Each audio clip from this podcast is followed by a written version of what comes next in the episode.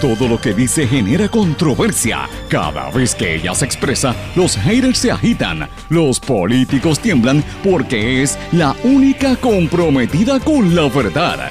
Periodista, bloguera, relacionista licenciada, analista de la noticia, escritora y le dicen la provocadora en las redes sociales. Y ahora comienza en blanco y negro con Sandra Rodríguez Coto. Bienvenidos a su programa en blanco y negro con Sandra para hoy, viernes 21 de junio de 2019. Esta es la edición 304 de su programa. Les saluda Sandra Rodríguez Coto y le doy la más cordial bienvenida a esta hora de conversación y de análisis de los temas que debemos estar mirando, vistos desde una óptica distinta. Es la visión de una mujer que viene del mundo de las comunicaciones, que aquí no hay chayoteo, no hay payola. Eh, lo que usted va a escuchar es con la mayor franqueza posible para que podamos tener una conversación y usted tenga la información, usted va a llegar a sus propias conclusiones. Miren, eh, nosotros llevamos en este espacio desde hace más de un mes hablando de lo que está ocurriendo en la República Dominicana y en todo nuestro entorno del Caribe, porque un componente importante de este programa desde que comenzamos ha sido precisamente eso, mirar más allá de nuestras fronteras y mirar lo que está aconteciendo en nuestro entorno. Y ustedes saben que yo llevo diciendo que lo que pasa en la República Dominicana, todas esas eh, reportajes y noticias que han estado saliendo desde Dominicana hacia Estados Unidos mayormente y ahora Canadá, eh, parecería que es una eh, está concertado, ¿verdad? Porque que de momento salir tantos casos de tanta gente que supuestamente murió o que se envenenó, coincide con, con el, el incidente con el pelotero Big Papi y con otras noticias. Pues miren, señores, esto se confirma que aparenta ser una campaña de descrédito y lo que a todas luces parece ser una guerra comercial declarada de parte de los Estados Unidos hacia la República Dominicana por unos acuerdos que ha llegado el gobierno dominicano con China. Hoy vamos a hablar de eso eh, y lo vamos a analizar en directo con un reconocidísimo poeta y escritor dominicano. Señores, y también como habíamos adelantado en este programa, desde el lunes lo estamos diciendo, se confirmó finalmente ayer y hoy, investigaciones federales en distintas agencias como Hacienda, Educación, ACES y otras. El Tribunal Supremo de los Estados Unidos acepta revisar la constitucionalidad de la Junta de Control Fiscal. Amigos, hay una crisis económica sin precedentes en el municipio de Mayagüez. Atención, Guillito. Y mientras crece la población latina en los Estados Unidos, en Puerto Rico decrece, se reduce. Hoy vamos a hablar también de Irán, de Irak, de México, de Venezuela y de Donald Trump y otros temas en blanco y negro, gracias a las distintas emisoras que hacen posible la transmisión de este programa a través de todo Puerto Rico, lo largo y ancho de nuestro eh, archipiélago caribeño. Éxitos 1530 AM en Utuado, Adjunta, Sayuya. Cumbre 1470 AM en Orocovis, toda la zona de la montaña. Cumbre 106.3 FM, que cubre también hasta el norte. X61, que es el 610 AM en Patillas y toda la zona sureste. El 94.3 FM, que incluye Arroyo, Salinas, Yabucoa, Maunabo, Patillas, toda esa región.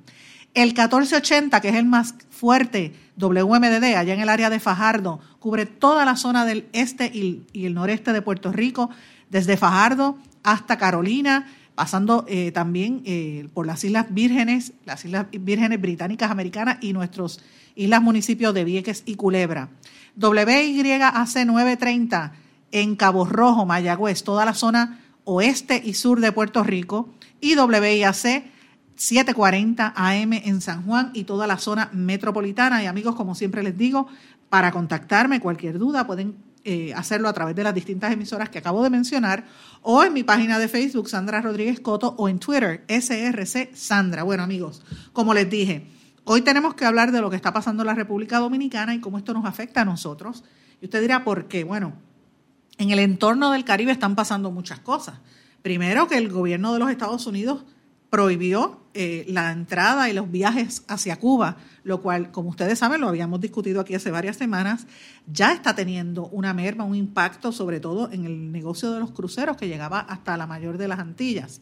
Pero no es todo lo que está pasando allí vamos, a movernos de Cuba, de, Cuba nos movemos en Haití. En Haití está pasando una situación bien terrible. Eh, hay unos disturbios que están dándose desde el mes de febrero. De hecho, esta semana las autoridades de la República Dominicana movilizaron soldados para la frontera con Haití para evitar que empiecen a tratar de entrar eh, masivamente como en otras ocasiones. La situación se está saliendo de control en Haití, mucha gente ha muerto y todo tiene que ver también con un, lo que le llaman el Petrocaribe Challenge, un reto viral incluso que se ha creado en Haití, eh, con, que fue lo que motivó entre todos la, última ola de protestas por, eh, de hecho, que el gobierno no ha querido decir todavía la cantidad oficial de víctimas que hay en Haití. Y todo se debe al dinero de Petrocaribe. Eh, y todo se debe a ese dinero que no se han querido, no se ha querido hacer una auditoría. y, qué es lo que está detrás de todo eso, quién utilizó y cómo se utilizaron esos fondos y la gente, más de 2 mil millones de dólares. Y la gente, el, el, primer ministro y el gobierno de Haití no ha querido rendir cuentas al, respecto. Así que hay una crisis en Haití, señores, y nos pasamos a la República Dominicana, donde hay crecimiento económico, maravilloso país. Ustedes saben que yo estuve allí recientemente, y de momento empiezan a salir todas estas noticias de una catástrofe, de, noticias, de, de, una epidemia, por decirlo así, de muertes de turistas en hoteles all inclusive y hoteles de lujo. Eh, el tiroteo en el que estuvo involucrado y afectó a David Ortiz, a Big Papi, y otra serie de noticias que todo lo que está surgiendo es negativo hacia la República Dominicana. Eh, las autoridades dominicanas están declarando esto como una noticia falsa y como una campaña, sin lugar a dudas, de descrédito. ¿Qué es lo que hay detrás de todo esto? Vamos a hablar con algunos, eh, algunas personas de la República Dominicana y vamos a analizar en, en profundidad qué es lo que está pasando allí. Vamos a escuchar a continuación esta entrevista. Amigos, en línea telefónica me encuentro hablando con una persona a quien aprecio muchísimo. Es un amigo eh, dominicano, poeta, escritor, profesor de la eh, Universidad Autónoma de Santo Domingo, con quien tuve el honor de compartir recientemente en la Feria Internacional del Libro. Y eh, me he mantenido en contacto con Víctor porque él se llama Víctor Saldaña porque eh, obviamente por los intereses en común, pero más que nada porque en estos días, como ustedes saben, hemos estado hablando muchísimo sobre el tema de lo que está pasando en la República Dominicana y lo que a todas luces es una campaña para tratar de destruir el turismo en nuestro país vecino. Víctor, estás en línea telefónica y, en, estás al aire en, en blanco y negro con Sandra. Bienvenido. Muchas gracias, Sandra. Un abrazo a ti y a todo Puerto Rico un, abrazo tan grande como las Antillas, así como lo soñó eh, nuestro querido eh, y apreciadísimo Eugenio María de Hostos. Así mismo, es que es, es, casi, es casi dominicano y ustedes dicen que es casi puertorriqueño. Sí, sí, sí, sí, es, antillano. Yo prefiero llamarle antillano, eh, esa antillanía, ese amor por nuestros pueblos que que definitivamente no sé por qué, eh, culturalmente estando tan cerca, estuvimos como un poco alejados eh, por motivos que, que, uno no entiende, pero después que se efectuó la pasada Feria Internacional del Libro, hay unas conexiones importantes, hay una sinergia entre nuestros dos pueblos, tanto los boricuas que vinieron aquí a la feria como los dominicanos que pudimos compartir con ustedes. Nos sentimos con un vínculo histórico, emocional, de cariño y de afecto entre estas dos naciones. Es que siempre he estado ahí, Víctor, y yo te tengo que decir, y, a los amigos que me siguen en el programa o en, a través del podcast, eh, yo llevo varias semanas hablando de lo que está pasando en la República Dominicana y es evidente que es una campaña concertada, no solamente hacia, yo diría, y me, arriesgo a decir, hacia la destrucción del turismo, eh, pero no es solamente hacia Santo Domingo, la República Dominicana, también lo vemos hacia Cuba con las sanciones que, ha puesto y las limitaciones que ha puesto Trump para que puedan viajar los norteamericanos a, Cuba. O sea que es algo antillano, porque a nosotros en Puerto Rico también hemos experimentado una limitación en, en, los, en, los fondos que se supone que, necesita, que recibiéramos para la reconstrucción. Pero en el caso de, en el caso Dominicana me, me, preocupa cómo, cómo ustedes lo están experimentando allá, esta situación. Hay algo que no huele bien detrás. Definitivamente en República Dominicana eh, tú sales y andas por donde quiera, te vas a, a, cualquier hotel, a cualquier sitio de diversión andas día y, de noche. Y realmente tú dices, ven acá, ¿dónde está eh, la desgracia, la inseguridad tan grande, tan enorme que presentan estos medios internacionales? Definitivamente yo siento que, que en los últimos meses ha venido desarrollándose una agenda para golpear el sector, el sector turístico dominicano. No sabemos cuáles intereses están detrás de todo esto, pero definitivamente que, esto se nota como con una agenda programada para, para desacreditar eh, eh, eh, el país y que, y que definitivamente hay, nosotros con una lucha de, muchas décadas, tú sabes que los dominicanos que los dominicanos no vimos una época que, era yola y yola y yola para Puerto Rico. Sí, la situación aquí era insoportable eh, realmente en ese tiempo, pero ahora nosotros eh, somos la sexta economía de América Latina, eh, dicho por los organismos internacionales que tienen que ver con el tema.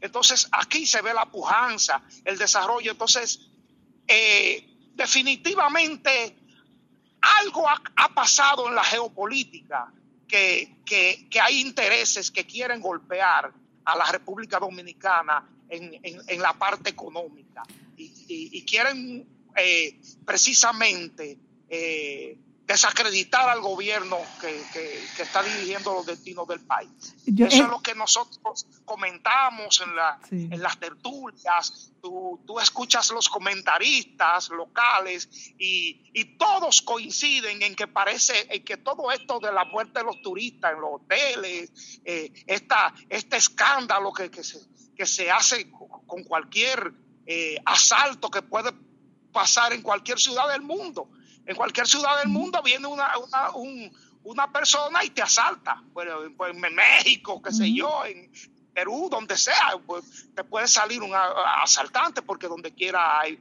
en los mismos Estados Unidos, ¿eh? en el mismo Estados Unidos, te pueden asaltar en un momento dado. Pero cuando sucede aquí, tú sientes una cobertura desproporcionada por los medios sociales, por las redes sociales, por los medios de comunicación de masa.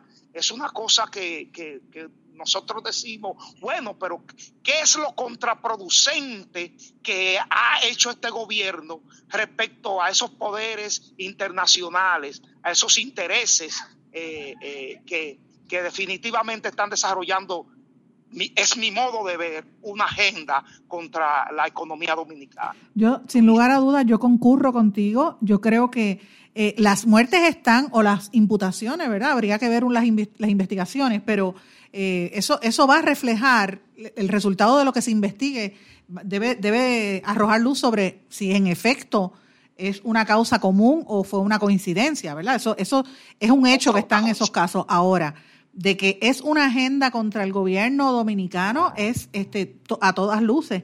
Me pregunto si eso tiene que ver con las movidas económicas que está haciendo el, gobierno dominicano, eh, como conversábamos antes de ir al, aire, eh, por ejemplo, las negociaciones que tienen con, los chinos y con otros países del mundo que, se están abriendo eh, a, a desarrollo económico con otros países, los japoneses también. Eh, y no sé si es, si es por ahí es que vienen los tiros, pero realmente eh, es lamentable porque República Dominicana ha, tenido, yo lo, bueno, yo lo reseñé hasta en una columna, el crecimiento económico increíble, sobre 6% todos los años. Y el turismo es un sector de los que más aporta a ese, a ese crecimiento. Definitivamente eh, yo pienso que hay una, una, una cuestión, porque casos que pueden ser hasta aislados y que puede haberse dado la coincidencia, no es ni siquiera que pasen. El, asunto es la cobertura que estos casos tienen y, cómo son presentados, presentados de manera negativa. Eh, definitivamente la administración Trump eh, tiene una, una, una guerra económica, por ejemplo, con, con, los chinos. Definitivamente la administración Trump eh, está enfrentando ahora mismo una, una política, eh, una geopolítica económica que, lo ha llevado a enfrentamientos comerciales con China. y nosotros como país acabábamos de firmar un amplio, un amplio acuerdo económico con el gobierno chino. Entonces, definitivamente esas cosas dejan mucho que, pensar. ¿no? Uno no está acusando de, de, que están haciendo lo otro, lo esto, por aquello, no están sancionando, no, no, no. Sino que definitivamente uno dice, bueno, hay una mano peluda detrás de todo esto, porque estas cosas a veces no suceden fortuitamente. Así Toda una campaña, tú eres comunicadora de, larga experiencia, que ha construido, ¿verdad?, tu nombre, Sandra, y, tú sabes que, que, para, que para ser viral una, una noticia, una información, tiene que haber una estructura detrás, a no ser que sea una cuestión que salga de lo normal, un hito, una cuestión histriónica, que, mueva el interés, de mucha gente a, a compartirle, a meterle en todos los medios de comunicación de masa. Eh, y, hacer la opinión pública. Si no hay esa, esa, esa, ese interés en ese, en ese hecho, en ese acontecimiento. ¿Cómo lo hacen? Bueno, porque hay una estructura definitivamente dedicada a eso, dedicada a desacreditar a la República Dominicana para, para reducir la cantidad de turistas que definitivamente tienen a este país desde el año pasado como el destino favorito Así aquí. Y yo te voy a ser bien franca, eh, tiene que haber sido un golpe, la, ah, conversaba yo ayer con una amiga colega relacionista, Patricia, eh, muy reconocida en Santo Domingo, me decía que los hoteles estaban teniendo hasta ofertas de hasta 80% eh, de descuento precisamente ante la baja, muchas por las cancelaciones que han estado recibiendo por esta campaña negativa. Pero te digo algo, Víctor. En, Puerto Rico nosotros experimentamos algo parecido hace un tiempo cuando eh, empezaron a rumorar que aquí había una epidemia de Zika, que en efecto lo había, de los mosquitos de Zika, y unos peloteros no quisieron venir a Puerto Rico, pero la, epidemia real estaba en Brasil y el turismo en Brasil no se afectó. Así que esto hubo un, impacto en Puerto Rico, yo creo que fue hasta una campaña negativa. Este, hay que trabajarlo, eso toma tiempo y yo eh, confío en, que la República Dominicana se pueda reponer, porque el turismo que llega a, a cualquier isla del Caribe nos beneficia a todos por igual. O sea, lo que queremos es que vengan a nuestro destino antillano no importa si es allá o es aquí, pero que vengan a, nuestra región y lo que le afecte a ustedes nos afecta a nosotros. Y es una sinergia, porque generalmente los, por ejemplo, los, los cruceros, eh, cuando tocan Puerto, Puerto Rico, también tocan República Dominicana. Eh, eh, a veces eso, esas rutas turísticas hacen un destino aquí en el Caribe. Entonces es una economía interconectada lo que yo me encuentro muy extraño es que aquí hay una comisión del FBI eh, eh, investigando los casos. Ya tienen suficiente tiempo. El FBI tiene todos los recursos del mundo para determinar si fue una cosa planificada o hay algún atentado o lo que sea, o es pura coincidencia que se hayan producido esos hechos en esos hoteles. Entonces, no entiendo por qué ya a esta altura de juego, ya con varias semanas, el, FBI metido aquí en, los hoteles, no han dado una declaración eh, definitiva que, oriente por lo menos a la opinión pública internacional. Importante. Eh, eh, la policía dominicana y, el sector hotelero incluso pidió y ellos mismos vinieron, la gente del, del FBI, a investigarlo. La, las cuestiones estas de, la, de las muertes. Eh, eh, entonces esa es la parte que a mí me pone como, como un poco como un poco raro. Ven acá, ¿por qué no se pronuncia? ¿Por qué no dicen ya?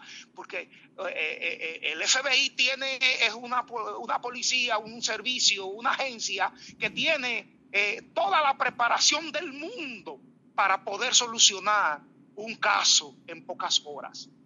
Así es. Pero esperemos que esto se resuelva. Hay otros incidentes también que, que lo hemos mencionado. Lo que está ocurriendo, por ejemplo, en, en, Haití también, que he, visto que hay una movilización de, de, efectivos militares dominicanos a la frontera, porque hay unos disturbios que no cesan en Haití.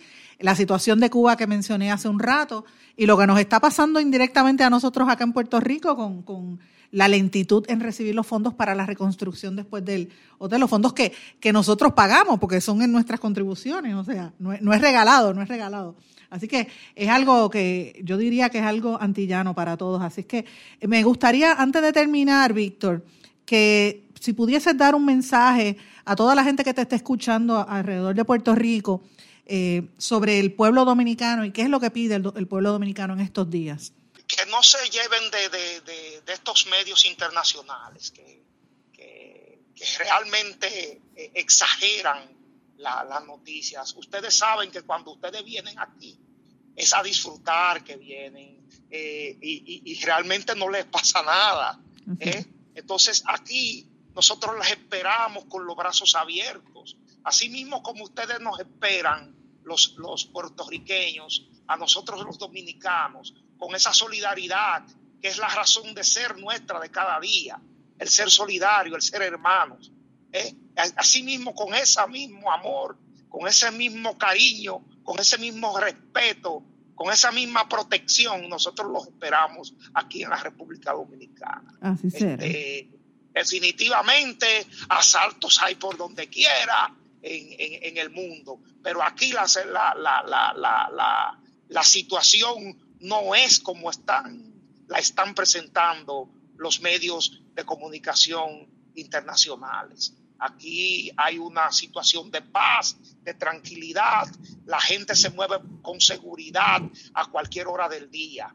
Eh, claro, hay zonas como usted, ustedes como por ejemplo los mismos dominicanos saben y en Puerto Rico está que uno no puede no puede ir a esas zonas porque son zonas inseguras, ¿verdad? todo, país zonas, tiene zonas inseguras, eh, eh, es, es normal, pero de manera general la República Dominicana tiene ahora mismo, sobre todo en sus polos turísticos, una alta seguridad, e, incluso eh, en esta feria del libro eh, se pudo, la ciudadanía pudo ver eh, cómo, estaba la vigilancia allí y que no, y que no sucedió un solo hecho delictivo ahí, en toda la zona colonial donde se efectuó el evento.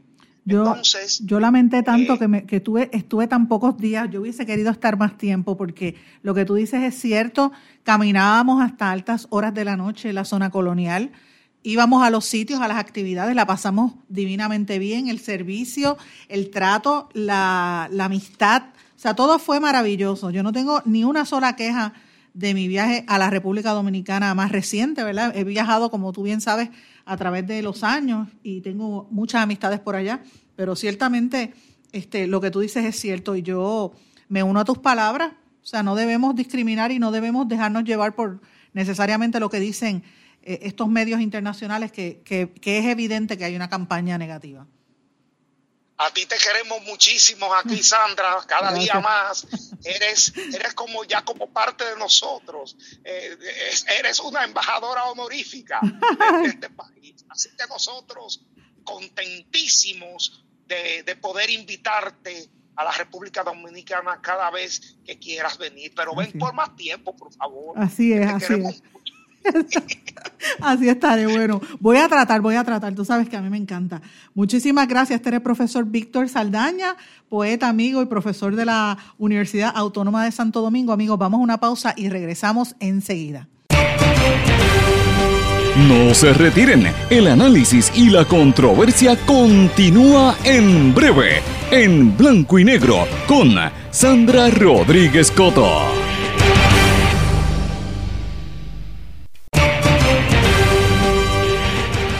Ya regresamos con el programa de la verdad, en blanco y negro, con Sandra Rodríguez Coto.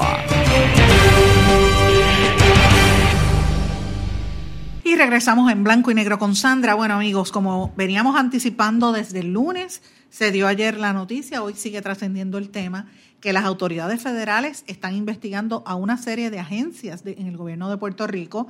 De hecho, le sigue la pista a irregularidades en el proceso de adjudicación y contratos con las aseguradoras bajo el nuevo plan de salud, el de la reforma, el plan eh, vital, como ellos le llaman, incluyendo el proceso de certificación de las aseguradoras y sus requisitos y certificación de las redes y contratos de, contratos de proveedores. Así que es una situación bastante conflictiva.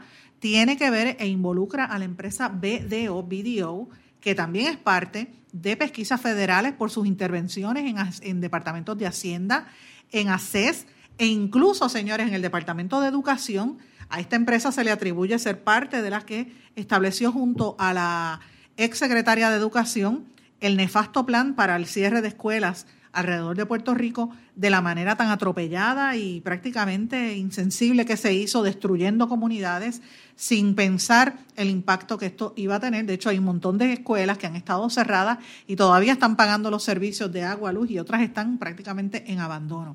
Quien está detrás de todo esto ha sido la compañía Vidio. Esto fue eh, discusión, llegó a la discusión pública durante el día de ayer.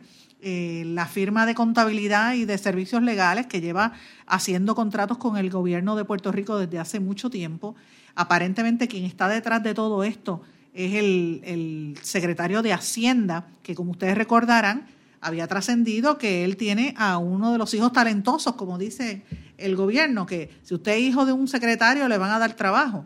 Y en este caso, el hijo de, Raúl Maldonado le habían dado trabajo en las, compañías Virtus y Optima Consulting, ambas allegadas eh, al, al, mismo secretario de Hacienda. Hay información que él está, eh, es parte de esa pesquisa.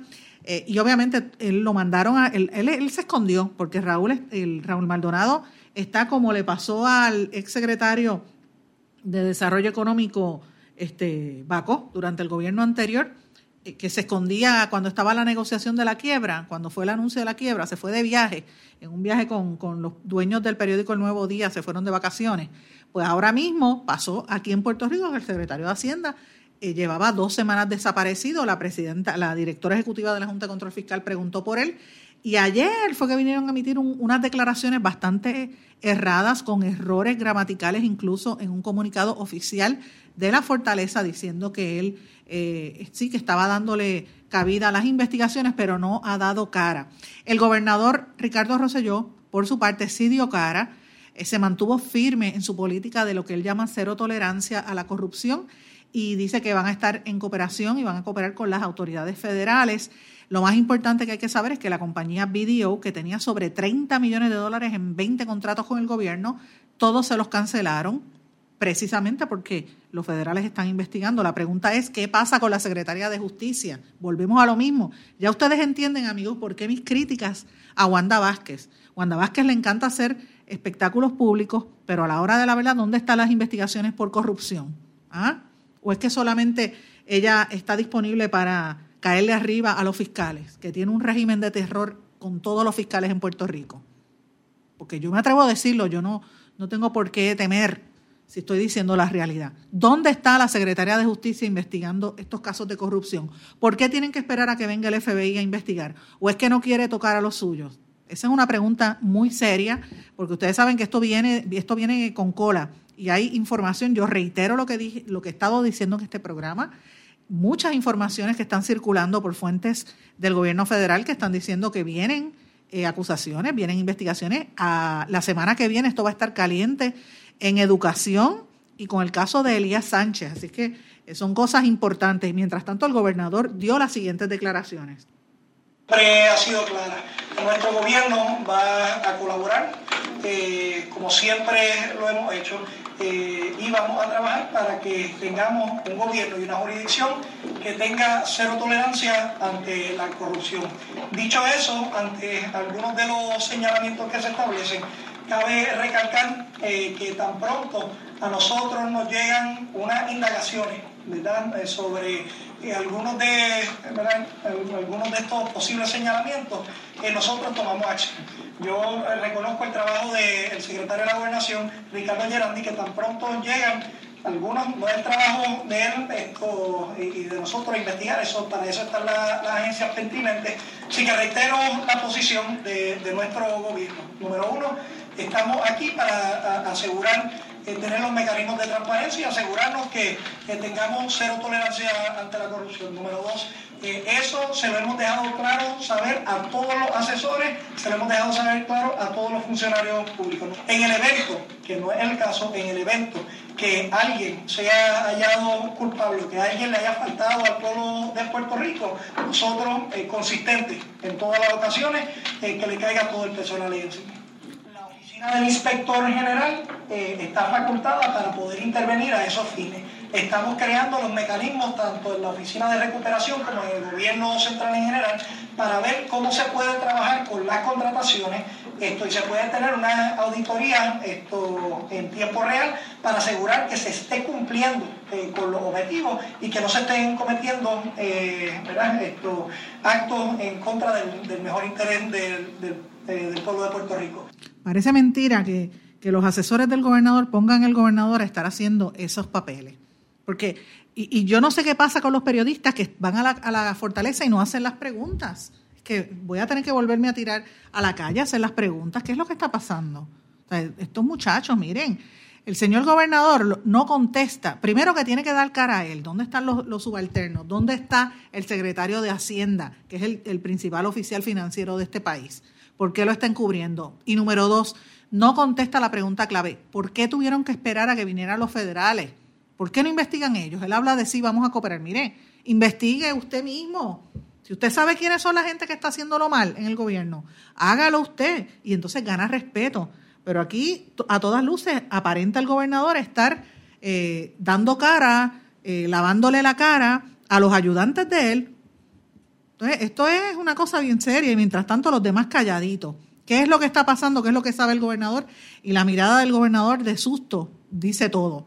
El que vio esa conferencia de prensa ayer lo sabe. Bueno, amigos, la Junta de Control Fiscal, vamos a cambiar de tema. Eh, eh, ustedes saben que llevó el caso al Tribunal Supremo y el Tribunal Supremo Federal aceptó revisar la constitucionalidad de la Junta, consolidó los casos que habían en controversia eh, sobre los nombramientos en la Junta y la revisión va a ser en la segunda semana de octubre. Así que esto es importante para determinar la, si están de acuerdo con la opinión del eh, Tribunal del Circuito de Apelaciones de Boston, que había dicho eh, con relación a los nominados a la Junta. y ellos, los miembros de la Junta, siguen comprometidos, según un comunicado que emitieron, a seguir su trabajo. Recordemos que el pasado mes de febrero en Boston se declaró inconstitucional los nombramientos de ese ente federal, luego el gobierno de los Estados Unidos, a través del procurador, fueron al Supremo en una movida que calificaron como histórica para defender la constitucionalidad de esos nombramientos, eh, porque si se declaraban inconstitucionales, entonces tendrían que declarar inconstitucional al gobernador y a todos los gobernadores que han sido electos en la historia de Puerto Rico. La Junta había solicitado al primer tribunal de, al, tribunal del primer circuito que extendiera la moratoria hasta el 15 de febrero y eh, la decisión del primer circuito es la primera en la historia de los Estados Unidos que dispone que oficiales de un territorio, en este caso los miembros de la Junta de Control Fiscal, deben ser designados de conformidad con las cláusulas de nombramientos de la Constitución Federal. Eh, esto es una decisión que tiene unas implicaciones sumamente amplias para Puerto Rico porque definitivamente demuestra nuestra condición colonial de subordinación a las determinaciones del gobierno de los Estados Unidos. Es una situación bastante fuerte eh, y evidentemente eh, nos demuestra que somos como si fuésemos un, una, somos una propiedad. Ellos hacen con nosotros lo que, lo que, querrán, lo que quieran. Eh, y esta autoridad de la Junta se dio, como ustedes saben, desde el año 2016, gracias a Obama, bajo la ley de supervisión Administración y Estabilidad Económica de Puerto Rico, mejor conocida por sus eh, siglas en inglés como la ley promesa, que supuestamente es para ayudar a que Puerto Rico alcance la responsabilidad fiscal y el acceso a los mercados de capital, que como ustedes saben es una situación que se nos hace bien difícil por la quiebra en la que está Puerto Rico. Así que vamos a ver las implicaciones de este caso más adelante. Amigos, el municipio de Mayagüez, cambiando el tema, esto es importante. Ustedes saben que el alcalde de Mayagüez ha estado callado. Recientemente emitió unas declaraciones bastante eh, escuetas, no tuvieron mucha resonancia, donde decía que se iba de la, de la Asociación de Alcaldes Populares, renunciaba. Pues miren, ahora está saliendo que el municipio no tomó las medidas administrativas suficientes para evitar los déficits acumulados en el fondo operacional y opera ahora mismo con más de 20 millones de dólares en déficit. Esto es un informe que emite la Oficina de la Contraloría de Puerto Rico y dice que la Sultana del Oeste tampoco consideró los presupuestos, en los presupuestos los ingresos basados en la experiencia de cobro de años anteriores. Todo esto lo que demuestra es que en el área de Mayagüez la situación económica está muy deteriorada. Eh, además de esto, el municipio tiene una serie de demandas civiles eh, que ascienden a 20.4 millones de dólares por cobro de dinero y otros temas. Así que eh, esto es parte de lo que está denunciando este informe de la oficina de la Contralor. Y por último, amigos, quería traerles una noticia que está, eh, ha salido en varios medios de los Estados Unidos, y es que ya ustedes saben que ya viene el censo del año 2020. De hecho, les anticipo por aquí que estoy trabajando algo con el censo, unas informaciones que vamos a trabajar más adelante, lo vamos a, dar a conocer en las próximas semanas sobre, desmenuzando un poquito sobre cómo están esas estadísticas del censo en Puerto Rico, cómo está la población. Miren, el censo de los Estados Unidos está demostrando que la población hispana está creciendo, la, población latina sigue creciendo, mientras que la población en Puerto Rico sigue para abajo. Los hispanos en los Estados Unidos crecieron cerca de 2%, más de 1.1 millones de, de, hispanos entre el año 2017 y 2018, mientras Puerto Rico perdió cerca de 130 mil personas en ese mismo periodo, según la data que dio a conocer la oficina del censo. Sobre 40 mil personas se están yendo de Puerto Rico anualmente y llevan yéndose todos los años en la última década.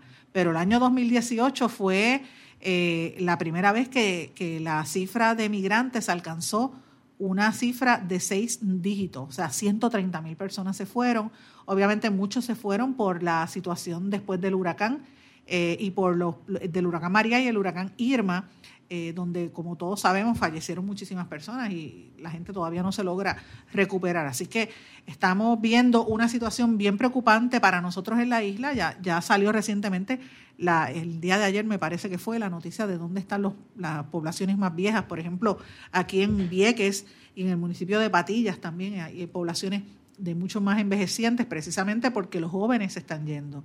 Eh, sin embargo, vemos en los hispanos jóvenes creciendo en la nación americana y eso tiene unas implicaciones importantes porque en la medida en que crece la población hispana, nos, debería dar mayor poder político a los hispanos, a los latinoamericanos en Estados Unidos, eh, y no necesariamente es así con las redistribuciones electorales que hay allá.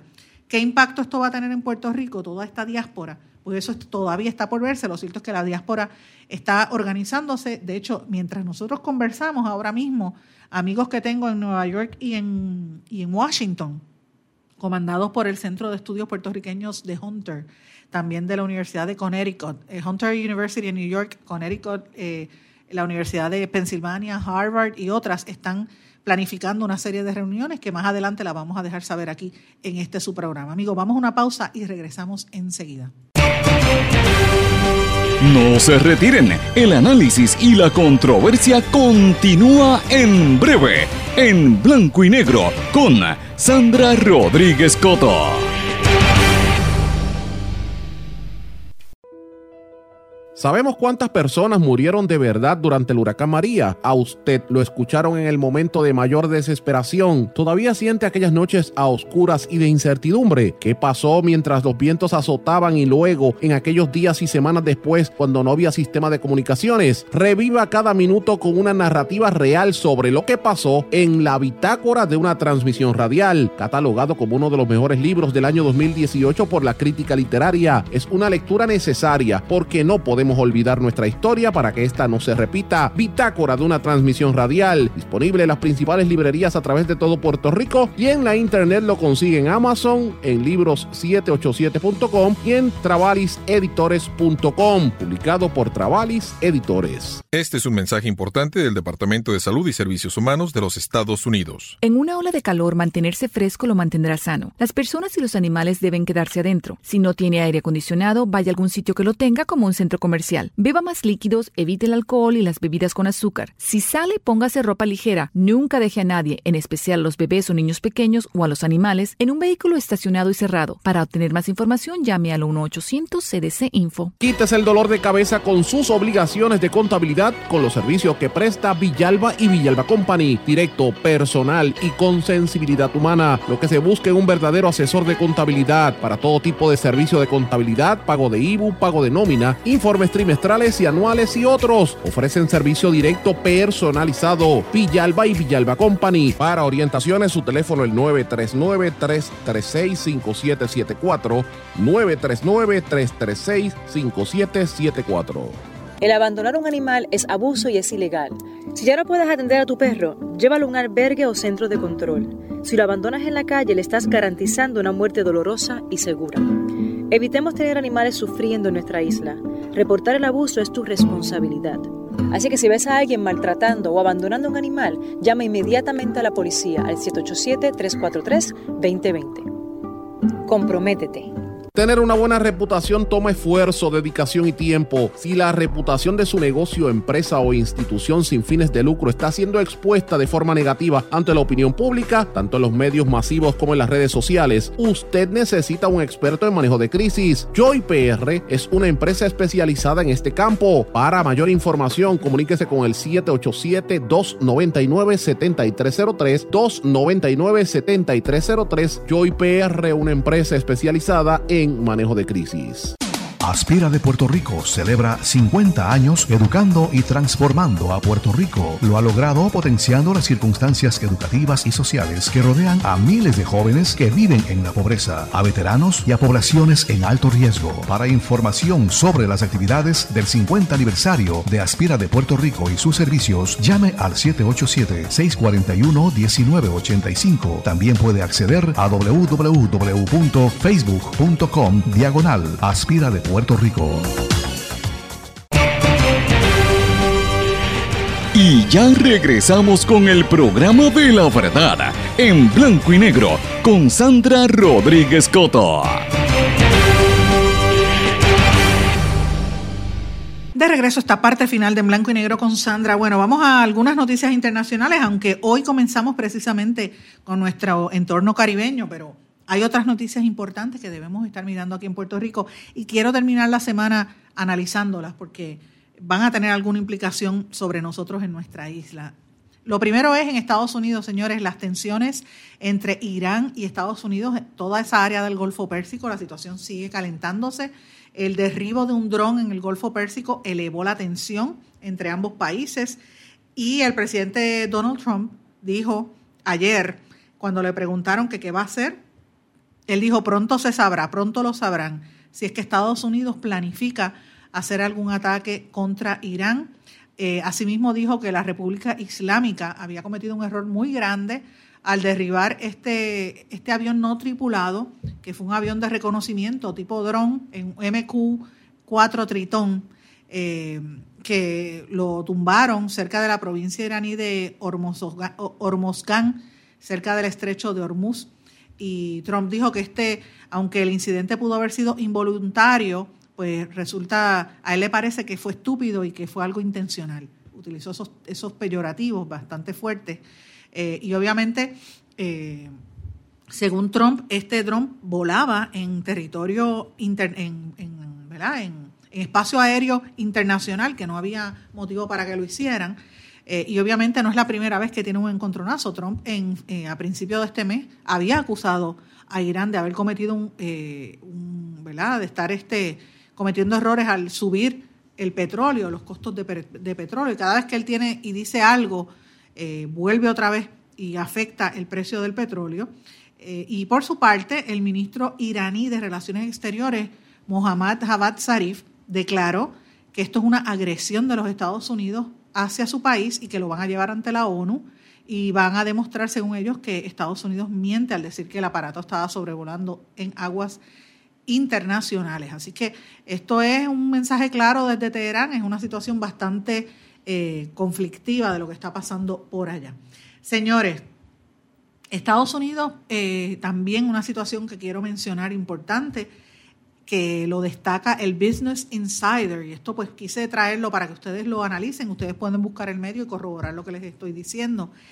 Trump ha estado, ha estado como que dando unas declaraciones que se apestó de Venezuela, prácticamente. El tema de Venezuela le tiene, lo tiene ya, ya como que no está bajo su radar, se cansó eh, y él como que ya se rindió con la posibilidad de que se dé un cambio de régimen en Venezuela porque entiende que es una situación sumamente complicada y ya se aburrió del tema. Eso es lo que dice un, report, un, un, informe, interno que publica The Business Insider y publica también el Washington Post. Ustedes recordarán que en abril él este, trató de que se empujara la oposición hacia Nicolás Maduro y no tuvo efecto.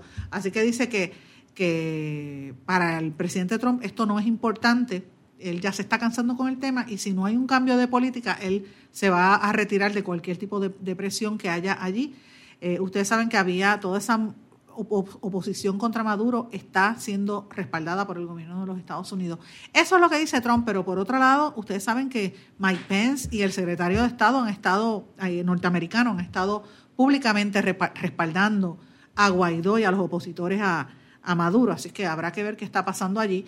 Mientras tanto, ahora mismo en Venezuela siguen la visita de, Michelle Bachelet, que está investigando lo que está ocurriendo allá en el área de, Venezuela. Ellos le presentaron, el gobierno de Maduro le presentó eh, una serie de, crisis, ellos, e incluso ante los periodistas, dijeron que las sanciones que ha puesto el gobierno de los Estados Unidos es verdad, verdaderamente la causa de la crisis económica que tiene eh, que tiene Venezuela y, eso es parte de las denuncias que está haciendo el gobierno de Nicolás Maduro a la alta comisionada de las Naciones Unidas para los Derechos Humanos, Michelle Bachelet. Así que eso es, eh, yo creo que las noticias están más o menos detenidas por ahora en el tema de Venezuela, pero en México están pasando cosas interesantes también. Ustedes saben que lo mencioné en el día de ayer, lo reitero hoy. Ha habido un encuentro entre el presidente Andrés Manuel López Obrador el presidente mexicano y el presidente de Bukele, el, de El Salvador, para tratar de cambiar, hacer un viraje histórico en, las relaciones que hay entre México y Centroamérica. Eh, recordemos que los años 70 y 80, que fue una de las épocas más difíciles para todo Centroamérica, donde hubo tantas guerras en esa región, eh, había varias guerras eh, a la misma vez, pues Centroamérica consideraba a México como su hermano mayor porque los gobiernos mexicanos en esa época fueron eh, fundamentales para albergar a los refugiados de la guerra, para promover organismos internacionales que ayudaran a los países en conflicto, hospedó las negociaciones de la paz y fue clave el gobierno de México para lograr la paz en esa región. Pero después de eso, México como que se olvidó de los países del sur y se concentró en su país y durante casi 20 años toda la política exterior de México se centró en las relaciones comerciales con su principal socio, que es los Estados Unidos. Así que eh, después de eso, pues prácticamente los gobiernos de, Fox y todos los demás, eh, Peña Nieto, e incluso los anteriores también estaban concentrados en Estados Unidos, se olvidaron de Centroamérica. Y AMLO, López Obrador, está pidiendo que, o está pensando regresar, ¿verdad? Recuperar esa influencia que tenían en la, región. Eh, recordemos también que en el pasado, cuando se negoció el Tratado de Libre Comercio eh, de América del Norte, pues obviamente México se enfocó hacia, hacia las relaciones con Estados Unidos y Canadá y se olvidó el resto de, la diplomacia en Centroamérica. Mientras tanto, eh, un poco el espacio que tenía México vino a ocuparlo Panamá en Centroamérica, ¿verdad? Este, porque Fox y todos los otros presidentes que tuvieron en México estaban más pendientes a, ese, a esa otra área. Pero este, ahora con Nayib Bukele en, El Salvador y otros, otros este, presidentes, ¿verdad? En Honduras también, en Guatemala, que ellos tienen lo que le llaman el Triángulo del Norte, que es un plan para el desarrollo integral de, la parte de esos países de Centroamérica e incluyo, incluyendo México, la parte sur de México, pues están tratando de que se desarrolle a nivel económico esa región. Ellos están tratando de que se fomente una inversión anual de 10 mil millones de dólares para fomentar la economía en esa área hasta el 2030 y la estrategia es aumentar la inversión pública y privada hasta un hasta 25% del producto bruto interno de cada país. Y con esto ellos esperan neutralizar la situación de corrupción y la situación de violencia que se está dando allí para evitar que sigan saliendo gente de estos países, sobre todo de Guatemala y de Honduras, pero también de El Salvador, huyendo a través de México hacia los Estados Unidos. O sea que esto es algo complejo y las relaciones geopolíticas que se están dando en, su, en Centroamérica son importantes, tenemos que estar mirándolas porque eh, a mí no me queda la menor duda que el interés de los Estados Unidos va a estar en esa región eh, y nosotros tenemos que, estar mirando que, dónde quedamos nosotros eh, en, esa, en, esa, en esas discusiones, ¿verdad? De qué manera Puerto Rico se olvida versus lo que está ocurriendo, que es sumamente importante en esa área. Señores, y hablando de México, quiero decir también que ha habido una, noticia interesante, la investigación que había sobre la financiación, el financiamiento que le hizo la compañía Odebrecht a la campaña del expresidente Enrique Peña Nieto, la, archivaron. Así que esa investigación indagatoria, pues por lo menos Peña Nieto puede respirar ahí por un poquito.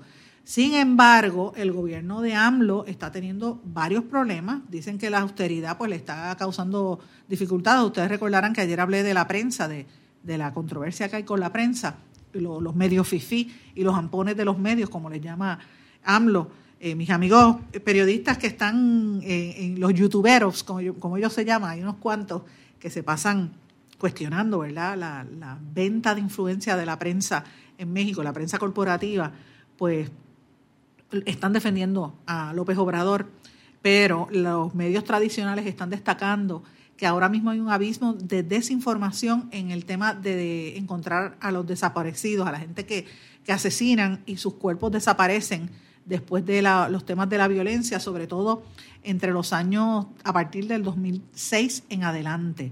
Hay un estudio que se hizo sobre fosas clandestinas que se hicieron en México entre el 2006 y 2017 y dicen que hay más de 40.000 desaparecidos en ese país. Así que los familiares no logran identificar dónde están esas víctimas del narcotráfico. Ustedes saben que es terrible lo que está ocurriendo allá en México y lo vemos en las películas y las, y en las telenovelas que pasan por ahí, terrible. Bueno, amigos, la otra cosa que quería mencionarles también es que, eh, que era varias noticias interesantes. Hay que estar mirando lo que está haciendo la, la Organización de Estados Americanos en Guatemala está rechazando las insinuaciones de fraude en las elecciones que se celebraron el pasado domingo reconoce que habían errores, pero ellos entienden que no hubo fraude en, dicha, en dichos comicios.